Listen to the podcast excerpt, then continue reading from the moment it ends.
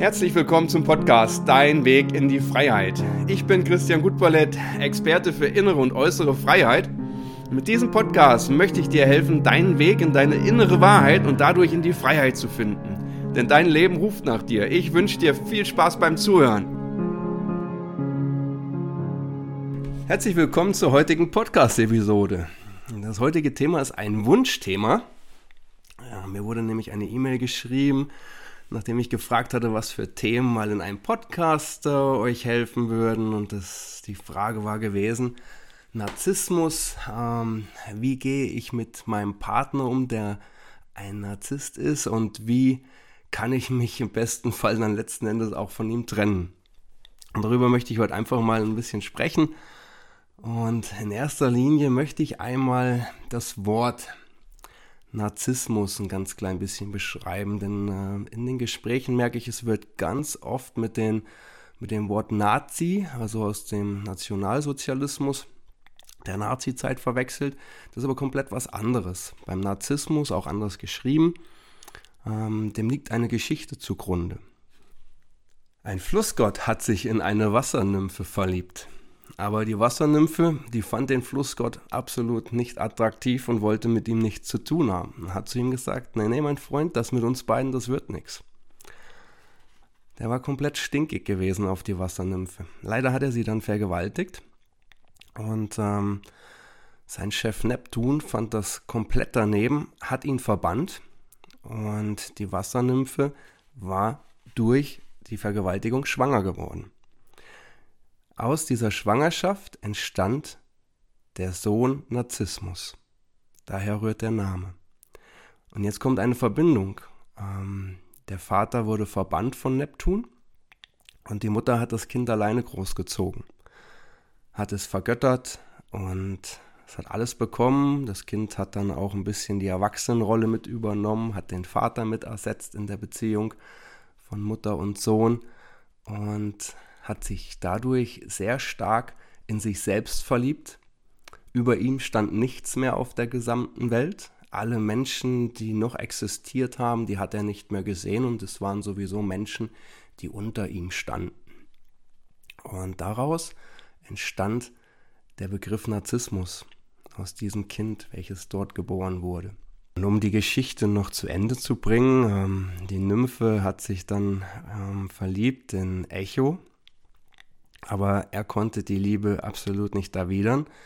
Und zu dieser Zeit waren Nymphen eine etwas niedere ähm, Gestalt, die ähm, nicht so anerkannt war. Und Echo wollte mit ihr nichts zu tun haben. Und das hat der Nymphe auch nicht gut getan. Sie hat aufgehört zu essen und ihr ging es nicht gut und letzten Endes ist sie dann auch gestorben. Der Wendepunkt in dem Leben von Narzissmus kam jetzt auf. Der Vater war nicht da, er war verbannt, die Mutter ist gestorben und er war auf einmal alleine. Und das hat ihn in tiefe Gefühle gebracht. Denn durch die Trauer, dass die Mutter verschwunden ist oder gestorben ist, hat er Gefühle in sich erweckt, Trauer. Und in dem Moment, in dem du Menschen in ein so tiefes Gefühl eintauchen, in Trauer, in Verlust, in Schmerz, erweckt es aber in dieser Tiefe auch gleichzeitig ganz viele andere Gefühle, die jahrelang dort geschwelt haben und gar nicht an die Oberfläche kommen konnten. Und auch zum Beispiel tiefe Liebe, Verbundenheit, Soziales und die Erkenntnis, dass es noch mehr gibt. Und eines Tages hat sich der Narzissmus über einen Bach gekniet und da war sehr ruhiges Wasser an dieser Stelle und er konnte sein Gesicht als Spiegelbild sehen. Und in dem Moment, in dem er sich dort gesehen hat, wurde ihm auch sein Leben und sein Verhalten gespiegelt und er hat in sich gespürt, dass es noch viel, viel mehr auf der Erde gibt als ihn selbst, dass die Menschen um ihn herum alle sehr wertvoll sind und dass es alleine auf der Welt in seinem selbstverliebten Narzissmus gar nicht so angenehm ist. Es ist die Geschichte, die hinter der Entstehung dieses Begriffs Narzissmus steckt. Und ich möchte einfach noch mal ein bisschen das Ganze erweitern mit ähm, ein paar Themen, was jetzt eigentlich tatsächlich zum Narzissmus gehört, zu dieser Eigenschaft Narzissmus. Psychiater sprechen dort von, von einer Störung, ähm, die vorliegt, dass man gewisse Dinge nicht wahrnehmen kann. Ähm, Narzissmus bedeutet, dass ähm, die Menschen, hauptsächlich Männer, bei Frauen gibt es das auch, aber es ist ein ganz klein wenig anders. Und ähm, ich wurde jetzt von einer Frau gefragt, wie sie mit ihrem Partner umgeht. Also es ist ein Mann, beziehe ich mich jetzt erstmal kurz auf Männer. Die haben tatsächlich sehr oft mehr Anteile an Narzissmus als Frauen, weil das männliche Ego ausgeprägter ist, ähm, der Selbstwert, die körperliche Stärke anders ausgeprägt ist und noch diese Domäne, der Mann ist stark, der Mann darf keine Gefühle zeigen, dahinter steckt. Als Narzisst wirst du nicht geboren. Niemand kommt auf die Welt und hat das äh, Gen Narzissmus angeboren. Dort gibt es ähm, verschiedene Persönlichkeitsentwicklungen, die im Laufe der Zeit eine Rolle spielen in der Veränderung. Also du kommst auf die Welt, hast gewisse Charaktereigenschaften angeboren, aber die sind nicht Narzissmus. Narzissmus entsteht dann, wenn du wenn Menschen in einer bestimmten Lebensaltersituation ähm, auf eine gewisse Art und Weise behandelt werden. Wenn Kinder in ihrer Entstehung, in den ersten Lebensjahren, noch gar nicht so richtig wissen, welche, welche Patschehändchen habe ich denn da eigentlich jetzt vor mir und wer gibt mir das Fläschchen, nach und nach entwickeln die erst diese Fähigkeiten herauszubekommen. Das sind ja meine Händchen und wenn ich die hochmache, dann sehe ich die.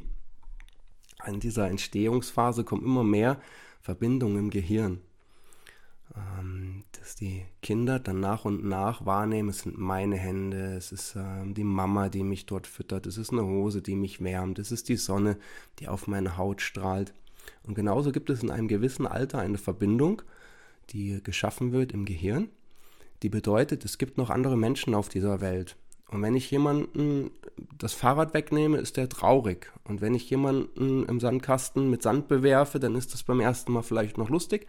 Beim vierten und fünften Mal, dann könnte entstehen, dass der andere anfängt zu weinen. Und in diesem Moment, in dem ein anderes Kind, ein anderer Mensch, ähm, können auch die Verletzungen gegenüber Eltern sein, dass die Kinder sich da reinversetzen oder der Kindergärtnerin, dass mein Handeln Auswirkungen auf mein Umfeld hat dass andere Menschen durch mich verletzt werden, dass es ihnen nicht gut geht und dass wir alle auf einer Ebene stehen als Menschen.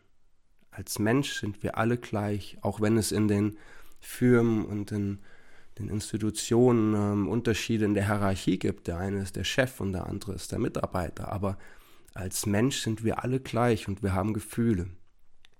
Und wenn diese Verbindung normalerweise im Kindesalter entsteht, dass man beigebracht bekommt und auch merkt, hey, guck mal, wenn ich das und das mache, dann ist der andere verletzt und, und es geht ihm nicht gut, er ist traurig, er fängt an zu weinen, dieses Mitgefühl von anderen Menschen. Wenn das übergangen wird, und das geht durch die Erziehung, also wenn ein anderes Kind etwas gemacht hat, eine Erzieherin etwas gemacht hat, und das eigene Kind ist sauer und traurig und kommt nach Hause und schimpft, der und die und das und das haben gemacht.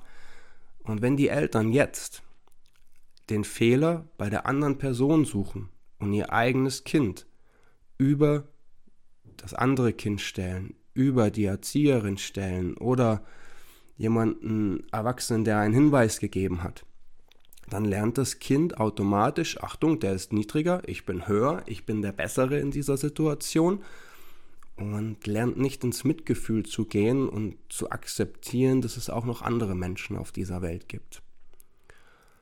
Und wenn das über Jahre hinweg gemacht wird, das eigene Kind auf die Treppe Nummer 1 gestellt wird und ähm, andere Menschen die Hinweise geben, die Korrekturen geben, immer abgestempelt werden, als dass wenn sie einen Fehler machen würden und das wäre gar nicht so wichtig, ähm, dann lernt das Kind daraus nicht Mitgefühl und auch das Schauen nach anderen Menschen um sich rum und entwickelt langsam die Denkweise, ich bin die Number One, nach mir kommt erstmal lange, lange gar nichts.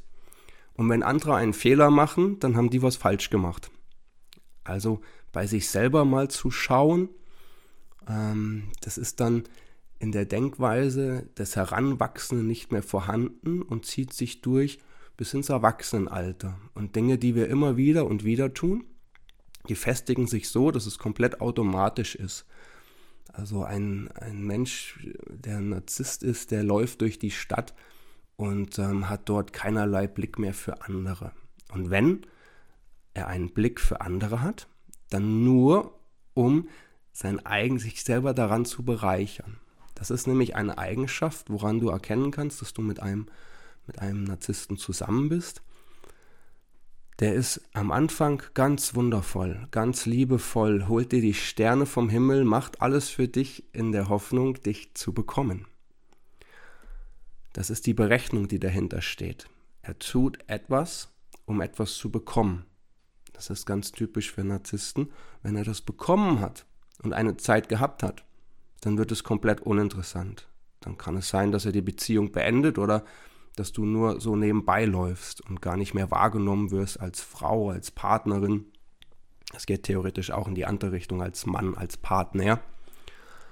Und Du läufst nebenher und das ist das, worunter viele dann letzten Endes leiden. Von diesen wunderschönen Momenten des Anfangs, wo du die, die Herzensebene hattest, wo alles für dich gemacht wurde, richtig Verliebtheit da war aus deiner Sicht. Und dann auf einmal in diesen Mangel zu rutschen, wenn dein narzisstischer Partner dir das nicht mehr gibt, weil er das Interesse verloren hat. Er guckt dann wieder nach anderen Bereichen, das kann Job sein, das kann eine neue Partnerin sein, eine Geliebte sein, ein Auto oder sonstiges. Irgendwo holt sich der Narzisst wieder diese Bestätigung, dass er die Number One ist, dass er es geschafft hat, dass er es kann, dass über ihm nichts mehr kommt. Und wenn du in diesem Punkt bist und nicht mehr von deinem Partner erhältst, dann kommst du in den Mangel, dann kommst du ähm, in ein Gefühl, dass du nicht gut bist, dass du nicht perfekt bist, weil dein Partner dich ausgesaugt hat in diesen Bereichen. Und wenn du da jetzt noch in Selbstzweifel verfällst, dann kommt der Narzisst und bügelt noch einmal über dich drüber und ähm, holt dich noch einmal weiter runter und ihn Hörer und dann hast du den Salat letzten Endes, weil dann bist du ihm komplett hörig. Dann geht oft gar nichts mehr, weil dein Selbstwert so kaputt ist, und das, der, dieser Narzisst redet dir dann letzten Endes auch ein, dass du es nicht kannst, dass du es nicht wert bist und ähm, du bekommst Ängste dazu und bist eigentlich gar nicht mehr handlungsfähig. Ja, und deswegen fällt es vielen Menschen auch schwer, aus diesen Beziehungen herauszukommen, weil durch den Partner das eigene Selbstwertgefühl so kaputt gemacht wurde, dass man nicht mehr in der Lage ist, dort rauszukommen. Es ist ähm, sehr wichtig, dass du selber wieder zu dir findest, dass du dich distanzierst von dem Partner, der dich fertig macht. Und das kannst du, indem du einmal dir bewusst machst, mein Partner ist ein Narzisst. Er möchte mich beherrschen. Er hat mich anfangs benutzt, damit es ihm gut geht. Und nachdem er hatte, was er wollte, hat er mich fallen lassen und sucht sich jetzt etwas Neues, wo er ähm, die Aufregung hat, die ähm, Anerkennung. Und das wird er weitermachen, bis der Narzisst selber erkannt hat, in welchem Leben er sich gerade befindet. Also können wir an den Narzissmus denken, der über dem Wasser gekniet hat und das Spiegelbild ihm gezeigt hat und äh, das Gefühl geweckt hat, Moment mal, hier läuft irgendetwas nicht richtig. Das ist der Moment, an dem ein Narzisst die Möglichkeit hat, auszusteigen. Ganz bewusst auszusteigen, zu sagen, Moment mal, dieses Leben möchte ich so nicht leben. Das fühlt sich nicht richtig für mich an. Ich möchte anderen Menschen gerne helfen. Ich möchte für sie da sein. Und ähm, so wie ich das im Augenblick gemacht habe, habe ich ähm, Teile von mir befriedigt, aber die sind nicht nachhaltig. Ja, also wenn ich mein Leben betrachte und habe dort 25 Partnerwechsel drin gehabt, und äh, ganz viele Jobwechsel und mit den Chefs kam ich nicht klar und bin überall wieder gewechselt und suche nur die Schuld bei anderen, dann darf ich irgendwann erkennen, dass das nicht mein Leben sein kann, bis ich alt bin, bis ich äh, ja letzten Endes auch dann in einigen Momenten des Lebens sich nochmal meinem ganzen Leben rückblickend ansehe und stellen darf. Wenn der Narzisst dazu bereit ist, das zu erkennen, dann kannst du ihm als Partnerin dabei helfen, Aber ganz wichtig ist, dass du auf dich achtest. Dass du guckst, ab welchem Moment werde ich denn wieder untergebuttert, werde klein gemacht, damit sich mein Partner groß fühlt, perfekt fühlt und die Number One ist. Wenn du dem nicht gewachsen bist, dann lass es einfach. Dann steige aus der Beziehung aus. Ansonsten kannst du deinen Partner in gewissen Momenten, in denen er lichte Momente hat, sage ich mal, darauf aufmerksam machen, ganz liebevoll und vorsichtig. Denn wenn der Narzisst merkt, dass er untergebuttert wird und dass sich jemand über ihn stellen mag, dann wird er aggro, dann geht's los. Du darfst ihm ganz liebevoll sagen und nochmal sein Leben in Teilen spiegeln. Das ist aber sehr anstrengend und auch, ähm, ja, in vielen Bereichen ein ganz klein bisschen unmöglich, weil nur wenn er möchte, und auch einmal sagt, Mensch, kannst du mir helfen, da rauszukommen? Ich habe erkannt, ähm, ich mache Fehler, ich bin dort total daneben, in einigen Augenblicken kannst du mir helfen. Dann hast du ansatzweise die Chance, ihm auch tatsächlich da rauszuhelfen und dass ihr in die Partnerschaft kommt.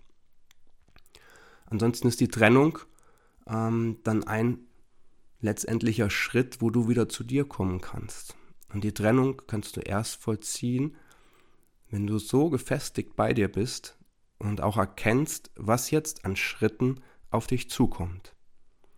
Der wird dich fertig machen, der wird dich beschimpfen, der wird dein Selbstwertgefühl runterbringen und er wird dafür sorgen, dass du das Gefühl hast, dass du verkehrt bist. Und das kann ein Narzisst ganz hervorragend. Das hat er nämlich sein Leben lang geübt. Und du darfst jetzt erkennen, okay, wenn ich meinem Partner jetzt ähm, die Stirn biete und sage, so geht es nicht weiter, ich werde mich hier trennen, wird es komplett in den, in den Schema ablaufen, dass du runtergeputzt wirst. Du wirst fertig gemacht und da ist es ganz wichtig, dass du bei dir bleibst. Und wenn du da das Gefühl hast, dass du in diesem Augenblick nicht genügend Energie hast, das hinzubekommen, dann hol dir ruhig Hilfe. Hol dir Hilfe bei einem Freund, bei einer Freundin, die dich äh, dort mental unterstützt oder bei einem Coach, bei einem Psychologen. Irgendjemand, der dir in dieser Zeit die Begleitung gibt und dich unterstützt, dass dein Selbstwertgefühl, dass du wertvoll bist und dass wir Menschen alle auf einer Ebene gleich sind, dass er dir immer wieder dieses Gefühl gibt und dass du dadurch gestärkt wirst.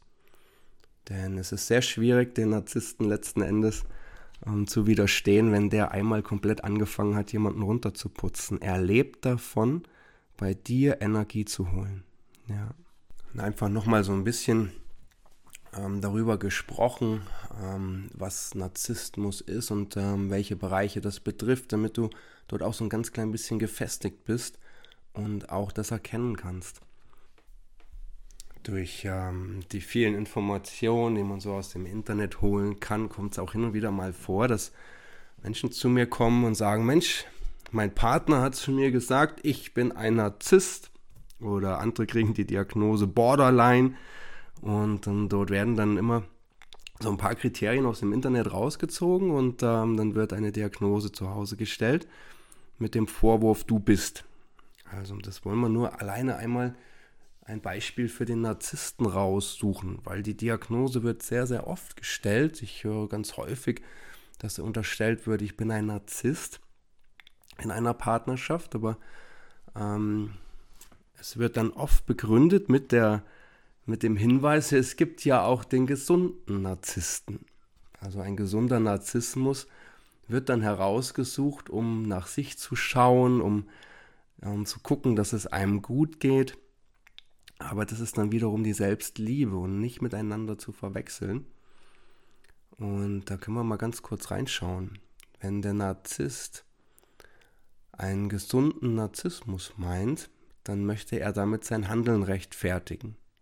Und wenn er dann noch das Wort ähm, gesunder Egoismus mit reinbringt oder Selbstliebe, dann wird da einiges miteinander verwechselt.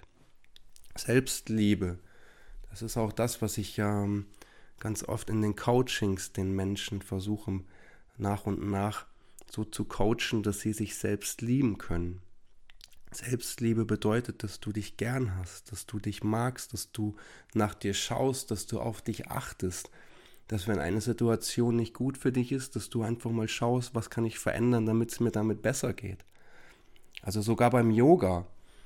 Ähm, ich ich finde das total schön, wenn ich beim Yoga höre, wenn der, der Trainer oder die Trainerin ähm, sagt, verändere die Position nochmal so, dass es dir damit gut geht. Und wenn es nur Kleinigkeiten sind, also wenn es in die Abschlussmeditation geht und nur ein bisschen am Rücken zum Beispiel das T-Shirt gekrumpelt ist und man liegt da und, und merkt, auf dem Rücken ist so ein krumpeliges T-Shirt und das fängt jetzt schon an, dass man das spürt und die Meditation wird 20 Minuten gehen, dass man dann nochmal den, die Energie aufbringt, sich kurz aufzurichten, das T-Shirt gerade zu ziehen und sich dann wieder hinzulegen und eventuell dann noch eine dünne Decke drüber ziehen, dass einem warm ist. Ähm, das hat für mich was mit Selbstliebe zu tun, dass es mir gut geht. Und wenn in dieser Situation jetzt links oder rechts neben mir noch ein Mensch ist, der, der irgendetwas hat, dem es nämlich gut geht, dem irgendetwas fehlt und ähm, der fragt mich, kannst du mir kurz das und das von dort drüben geben? Dann ist das aufmerksam und dann mache ich das gerne. Dann, dann rühre ich mich nochmal nach links, gebe es ihm und wenn dann mein, mein Hemd wieder zerkrumpelt ist, dann richte ich das nochmal auf. Das ist nicht schlimm. Ähm, das ist Selbstliebe, wenn du dein Umfeld noch wahrnimmst. Narzisste wird denken, jetzt habe ich mir gerade mein T-Shirt gerückt, nee, jetzt keine Lust dir das zu geben, steh selber auf und holst dir, ähm, weil er ist die Number One hier und er sieht ja gar nicht ein, warum er jetzt für dich etwas tun soll. Okay? Die Reflexion, selbst nochmal auf sich zu schauen, ja, Selbstliebe, etwas zu verändern, dass es dir gut geht, Selbstliebe. Und dabei die Fähigkeit zu haben, die anderen Menschen und das Leben um dich herum noch wahrzunehmen. Und die Dienlichkeit der anderen Menschen gegenüber, die hat natürlich Grenzen. Wenn dich jemand um etwas bittet, was dir in diesem Moment absolut, was du nicht möchtest. Und wenn du sagst, nein, ich möchte das jetzt nicht, weil ich habe gerade mein T-Shirt gerade gezogen oder habe mich gerade zugedeckt und ähm, sei so nett, steh doch bitte selber auf, dann ist das okay, ja wenn du dich auf einer gewissen Ebene mit diesen Menschen siehst. Und äh, der Narzisst würde denken, oh Gott, ich bin hier die Number One und soll dir was geben, mache ich nicht. Ich hatte vor kurzem ein Telefonat gehabt. Es war ein, ein abgesprochener Telefontermin mit dem Hinweis, mir geht's nicht gut, ich muss mal mit dir reden. Dann haben wir einen Telefontermin ausgemacht und in den ersten Minuten habe ich schon gemerkt, wow, das Teil findet hier gerade einmal komplett im Kopf statt. Und ich sollte im Prinzip einzig und allein in dem Telefonat davon überzeugt werden, dass es ähm, ihm nicht gut geht, dass es ihm schlecht geht, dass es überhaupt nicht funktioniert, was ich so sage. Und es ging einzig und allein darum, mich auf eine andere Seite zu ziehen. Ich habe dann gefragt, hey, was ist denn eigentlich dein Wunsch jetzt in diesem Telefonat? Ruhe am Telefon. Was wünschst du dir? Was möchtest du? Wenn wir nachher auflegen, was war der Grund, dass du angerufen hast? Was möchtest du erreichen, wenn wir auflegen? Ja, das war nicht so klar. Da kam kein Ziel bei raus. Das Telefonat ging dann weiter und ich habe gemerkt, wow, also wenn ich das jetzt hier länger durchziehe, dann kriege ich Kopfweh. Und das habe ich dann auch gesagt. Ich sage, hey, das geht jetzt so hier nicht weiter an der Stelle. Wir müssen das Gespräch in eine andere Richtung bringen, dass es positiv wird und wir müssen jetzt mal schauen, was bei dir genau los ist, sonst kriege ich irgendwann Kopfsausen.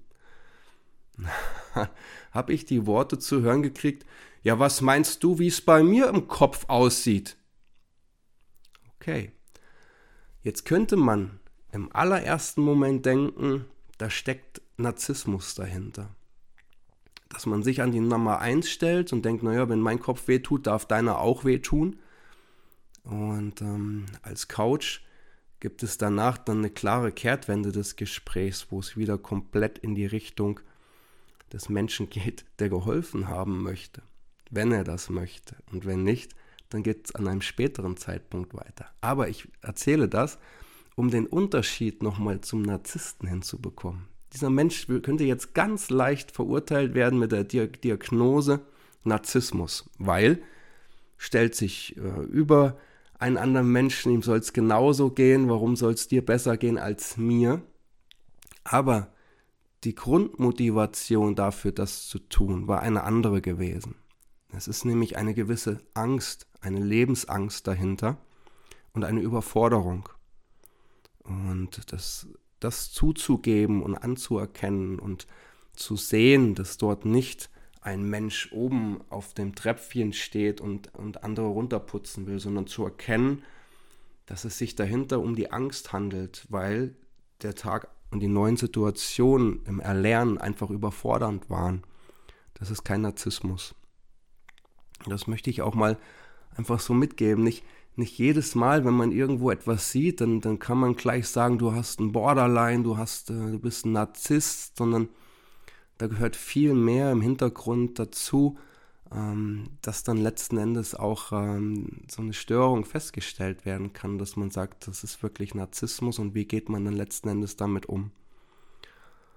Und dazu gehört auch eine gewisse Selbstreflexion, zu gucken, wie viele Anteile von mir stecken denn eigentlich jetzt in dieser Situation gerade drin, auf wie viel reagiere ich gerade, was mir mein Gegenüber hier spiegelt. Denn diese Grundüberforderung, die sehr, sehr viele Menschen haben, die an einen Punkt kommen und sagen, Mensch, das, das schaffe ich alles nicht, das kriege ich nicht hin. Und daraus dann sich auch eine gewisse Aggression und vielleicht auch eine Unfairheit gegenüber anderen Menschen entwickelt. Die stammt nicht aus dem Narzissmus, sondern dahinter steckt oft die Perfektion, Perfektionismus. Das ist die Überforderung, ähm, die viele Menschen haben, wenn nicht gleich irgendetwas gelöst werden kann. Die kleinen Schritte im Leben sind es, die dich voranbringen.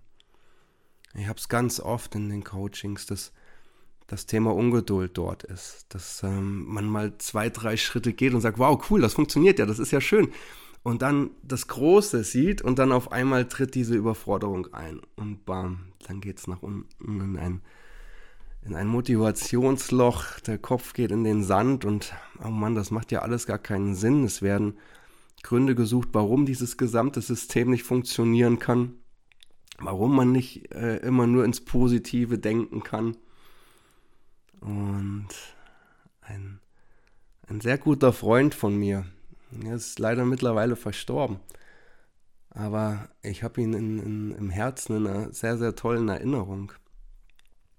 Ähm, wir hatten ein Gespräch gehabt, weiß nicht mehr ganz genau, wie lange es her ist, 12, 13 Jahre waren so die Anfänge meines Mentaltrainings, wo ich so die ersten Ausbildungen damit gemacht habe und dann auch mein, mein Denken immer mehr sich gewandelt hat.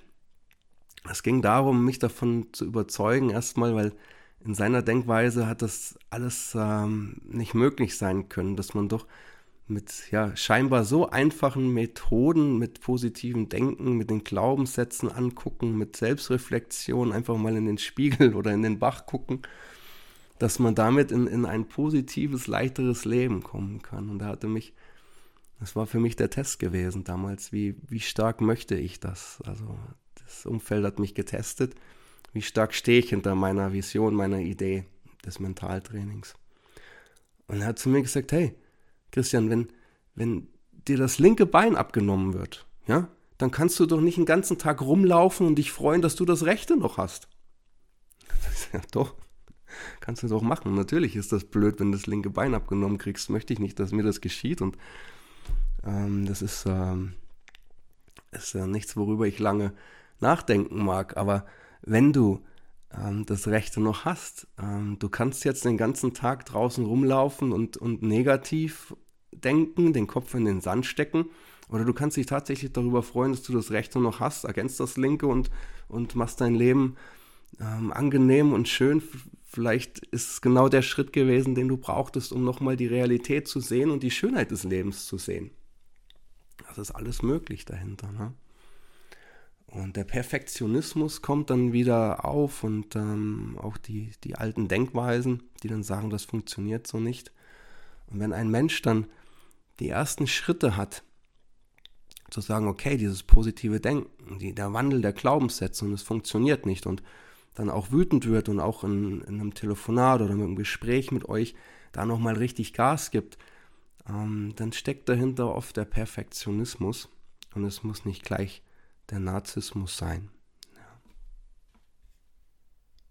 So, jetzt möchte ich zum, zum Abschluss aber nochmal direkt auf die letzte Frage eingehen, die ich ähm, bezüglich des Podcasts hatte. Wie löse ich mich jetzt letzten Endes von diesem Partner? Ähm, und da möchte ich noch mal ganz kurz ein paar Tipps geben und ein bisschen drüber erzählen. Also am Anfang ist es so, ein narzisstischer Mensch, gehen wir mal auf den Mann, ein narzisstischer Mann, der hat Charisma, der weiß genau, was er will. Wenn der den Raum betritt, dann steht da jemand. Der Perfektionist eher, den nimmt man gar nicht wahr, wenn der den Raum betritt, weil der ist dann eher noch unsicher und denkt, was denkt das Außen. Aber der, der Narzisst, der kommt rein und bam, da ist der Typ.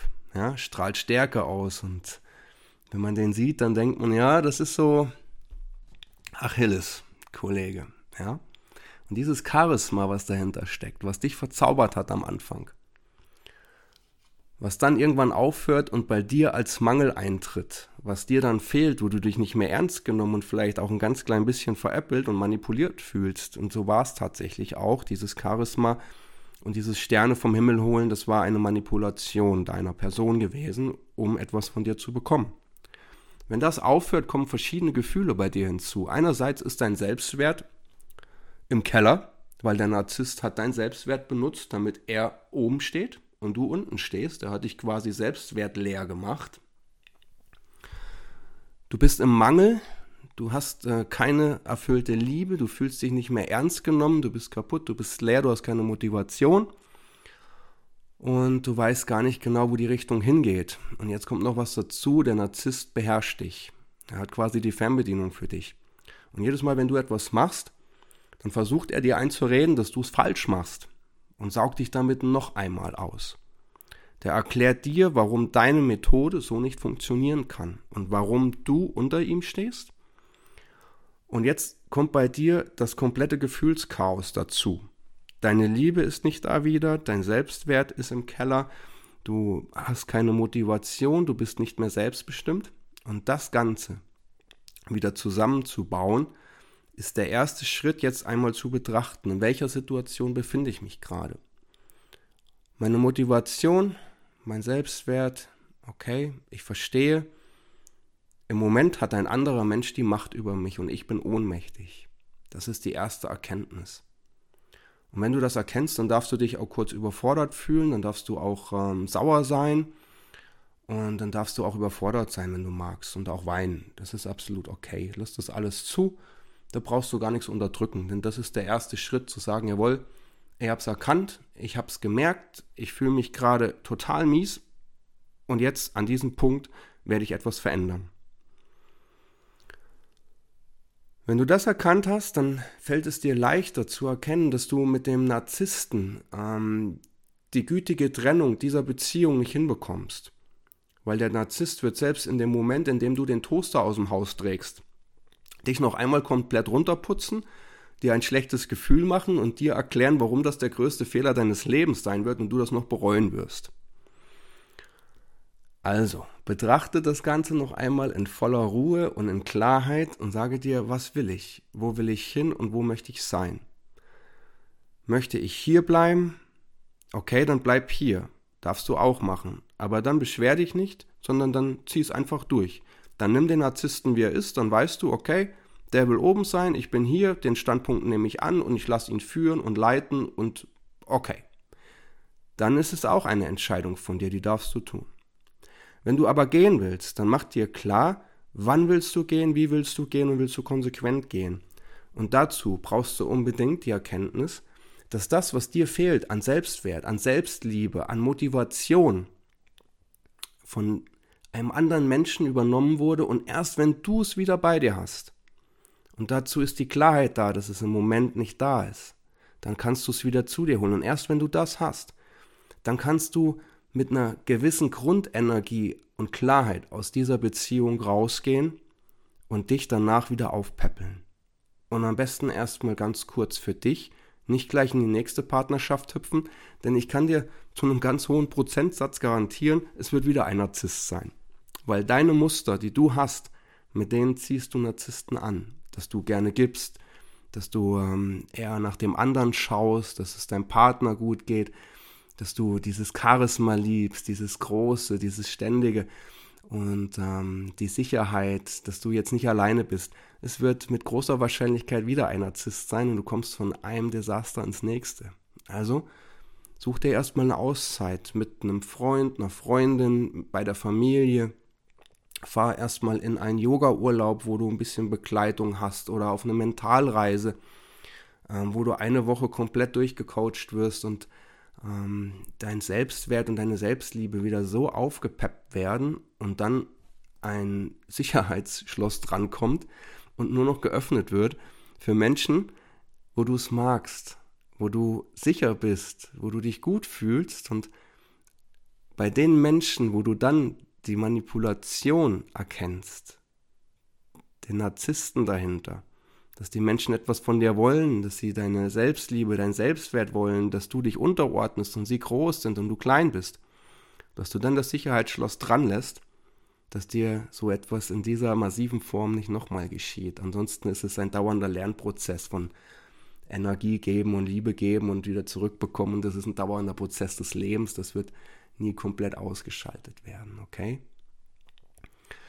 Aber wenn du das erkannt hast, was der Mensch von dir wollte und dass du bereit warst, es ihm freiwillig zu geben, du hast dich darauf eingelassen, auf den Deal, Vielleicht hast du genau das gebraucht, diese Behandlung von deinem Partner, dass du gespürt hast, Mensch, jetzt bin ich leer, so geht's nicht weiter, warum geht's mir wieder so, an welchem Punkt bin ich? Vielleicht hast du genau das gebraucht und das ist das Positive daran. Es hat dir etwas mit auf den Weg gegeben, dass du lernen kannst.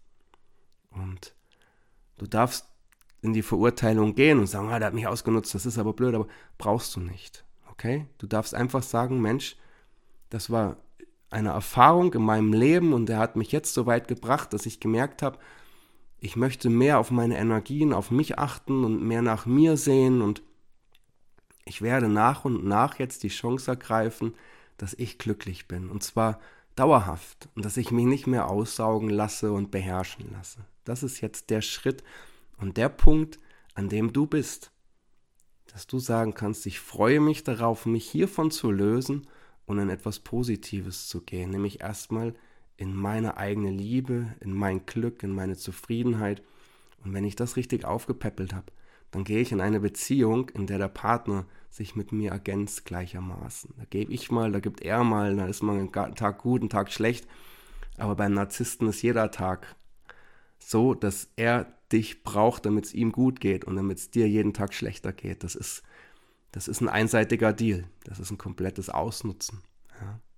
Und kein Geben und Nehmen wie in der Partnerschaft. Und darauf darfst du dich einlassen und darfst dich freuen, dass du zukünftig in eine Partnerschaft kommst, langfristig, die aus Geben und Nehmen besteht, wo ihr euch ergänzt, wo ihr gemeinsam füreinander da seid und nicht, wo der eine den anderen leer saugt. Aber eins möchte ich ganz klar dir mit auf den Weg geben, dass das so jetzt gekommen ist und dass dein Partner die Möglichkeit hatte, all das von dir zu nehmen, das hat er nicht wissentlich bös gemacht. Das ist ihm nicht bewusst, weil dann wäre er kein Narzisst. Der Narzisst macht es unterbewusst, weil er es gelernt hat seit seiner Kindheit, dass er oben steht und andere unten stehen. Für den gibt es kein anderes Modell. Und er lebt danach sein Leben lang schon. Und er hat es nicht gemacht, um dir zu sagen, Mensch, dich mache ich jetzt einmal komplett fertig, damit es mir gut geht. Und dich brauche ich jetzt, damit ich Energie habe. Und ich bin die Nummer eins und du stehst ganz unten. Das ist mir ganz klar. So hat er gehandelt, aber das war ein automatisches, angelerntes Handeln, welches ihm nie reflektiert wurde und wo er gar nicht die, die Idee dahinter hatte, ich gucke mir mein Handeln mal an und stelle mich meinen Taten, was ich da so den anderen Menschen antue. Also, dass das alles so gekommen ist, wie es jetzt ist, da Dafür waren zwei Menschen nötig. Der eine als Narzisst, der dieses Leben schon immer führt und andere braucht, um sich gut zu fühlen. Auf einer einsamen Insel würde der sich nicht so wohlfühlen, weil keine anderen da wären. Er wäre zwar die, die Number One, weil nur einer da ist, aber es wäre keiner unter ihm.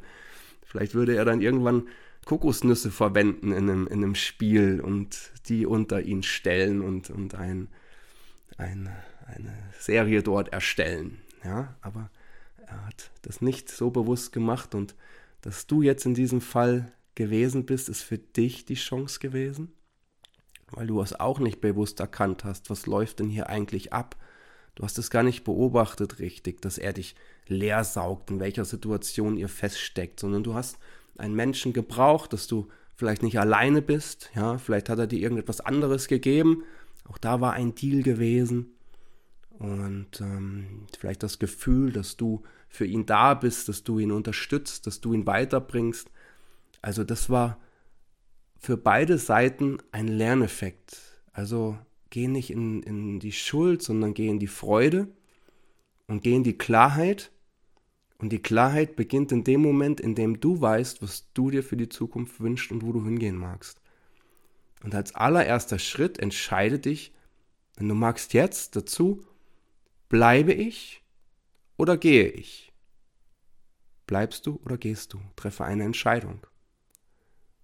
Und wenn du eine Entscheidung getroffen hast, dann lebe sie, egal was du entschieden hast. Du kannst es auch jederzeit rückgängig machen.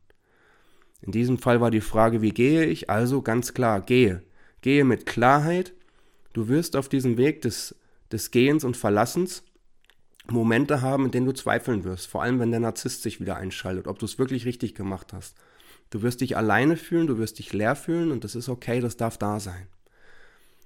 Wenn du dann in diesen Momenten aus Mangel wieder zurückflüchtest, steckst wieder fest. Also mach dir klar, es werden Momente kommen, in denen wirst du zweifeln. Mache dir dann wieder bewusst, warum du gegangen bist, wo du hin magst, was dein Ziel ist, was du dir wünschst für die Zukunft. Und dann wird es immer klarer und immer klarer. Und wenn du in deinen Gedanken dir einmal vorstellen kannst, dass du ihn verlassen hast, dass du gegangen bist, als Entscheidung für dich, und dann dir selber angesehen hast, was darf ich an mir verändern, dass ich nicht noch einmal in eine solche Situation komme und bedingungslos gebe und gebe und gebe und dann leer bin? Dann wirst du im nächsten Schritt Partner finden, die auf einer anderen Ebene für dich da sind. Das Ganze könnte man jetzt in einem nächsten Schritt nochmal ausweiten. Woher kam bei dir jetzt der Wunsch nach einem Narzissten? Denn du hast ihn gesehen, du hast ihn gefunden und du bist lange Zeit mit ihm zusammen gewesen. Und ähm, das rührt bei dir auch irgendwo her. Das könnte man in einem nächsten Schritt nochmal machen, in einer anderen Folge. Ähm, denn dir hat das Ganze auch etwas gebracht. Und du kennst es auch aus deiner Vergangenheit, dieses Muster. Okay? Das habe ich jetzt nur noch mal zum Abschluss mit reingebracht, auch wenn ich es nicht komplett ausgeführt habe, damit du mit der Situation in den Frieden gehen kannst. Dass du weißt, für jeden war etwas Brauchbares, Dienliches, ein Lerneffekt dabei gewesen. Und wenn du magst und etwas veränderst, wirst du in deinem Leben nicht noch einmal an die Situation kommen, sondern wirst ähm, ja, sparsamer, nachhaltiger mit deiner Liebe, mit deiner Selbstliebe, mit deinen Energien umgehen. Okay? Ähm, ich habe sehr viel über den Narzissten erzählt in dieser Episode, um einfach mal die Möglichkeit zu geben, das Wissen zu haben, wann erkenne ich es, wie erkenne ich es.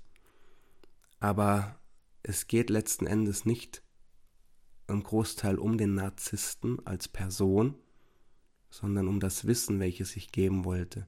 Ansonsten geht es sehr, sehr stark um dich und dass du erkennst, was waren die Punkte in diesem Leben gewesen, dass ich da hingekommen bin, warum habe ich so viel gegeben, was hat es mir gebracht, wie komme ich aus dieser Situation raus, ähm, wo möchte ich hin, wie gehe ich äh, nachhaltig und liebevoll mit mir, mit meinem Körper, mit meinen Gefühlen, mit meinen Energien um. Darum geht es im letzten Schritt. Okay? Gut, ich danke euch fürs Zuhören wünsche euch noch einen wunderschönen Tag und bis bald.